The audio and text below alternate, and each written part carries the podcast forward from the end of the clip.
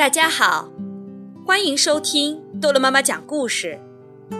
今天，逗乐妈妈要讲的故事叫做《我选我自己》。动物王国每隔四年会选举一次国王，狮子最喜欢选举了，因为大家总是把票投给他。当他站在小山上问：“你们谁选我？”所有的动物都会大声叫道：“我们都选你！”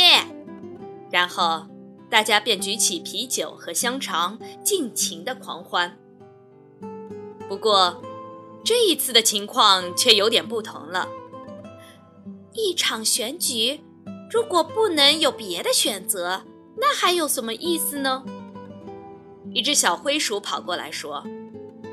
你需要一个竞争对手，要不然选举就没有意义了嘛。狮子接受了这个提议，决定推荐母狮子参加竞赛，并让人照它的样子画了一张宣传海报。他对这张海报非常满意，因为母狮子画的和他像极了。可是，小灰鼠也准备了一张宣传海报。我是最棒的老鼠联盟。其他动物们看到了小灰鼠的海报了，也都想来参加选举。结果，每一种动物都派出了一名候选者。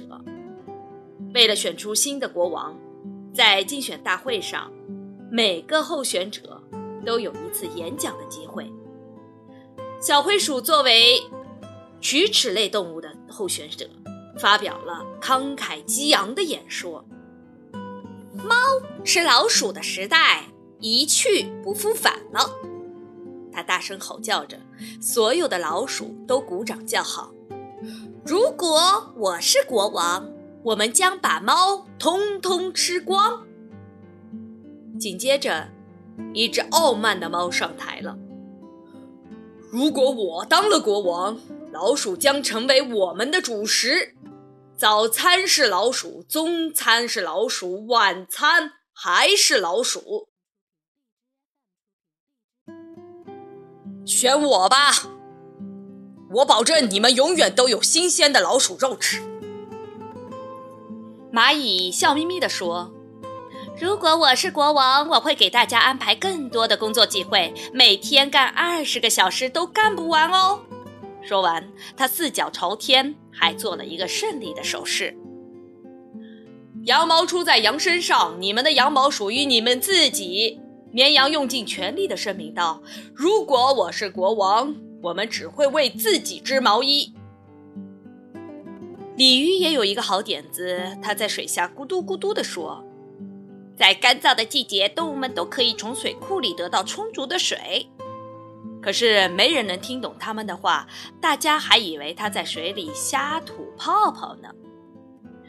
鸵鸟的演讲内容和飞机场有关，他喋喋不休地说了几个小时，说的是要建造一座拥有商店、停车场、四条跑道和一套地铁线路的现代化大型飞机场。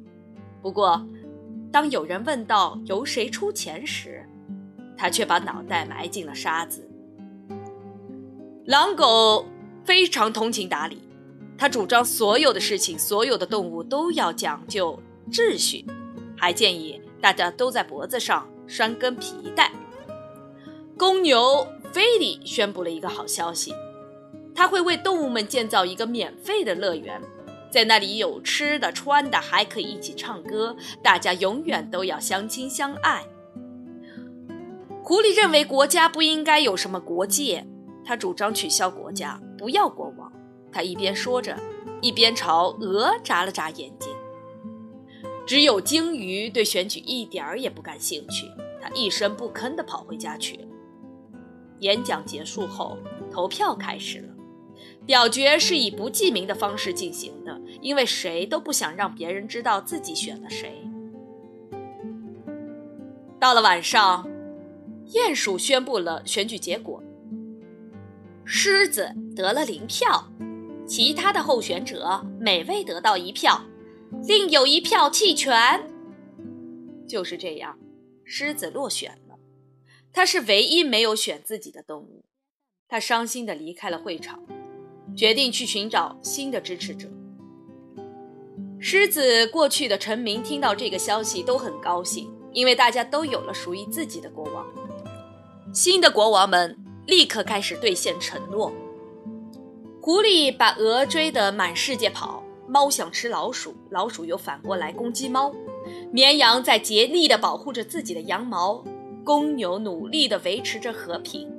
狼狗要想鲤鱼身上拴绳子，鸵鸟又把头埋进了沙子，却一下子撞到了鼹鼠，因为鼹鼠总是在地下到处打洞。两个星期过去了，动物们不再遵守任何的法律，大家想干什么就干什么。动物世界被闹得乱七八糟，变成了一个既危险又可怕的国度。狮子坐在一座高山上。看着眼前的一切，不停地摇头。突然，那只小灰鼠跳到他面前，问道：“我们现在该怎么办呢？”狮子扭过头说：“我们。”小灰鼠叹了口气：“唉，实在太混乱了。尊敬的老国王，您快想想办法吧。”狮子把小灰鼠抱到怀里，慢悠悠地走下山，来到动物们面前。老国王深深地吸了一口气。然后大吼一声：“重新选举！”动物们吓了一大跳，都惊讶地看着狮子。这时候，他们个个都打得精疲力尽，根本没有兴趣当什么国王了。这次选举只有一个候选参加，结果当然就非常简单了。好了，故事讲完了。孩子们，再见。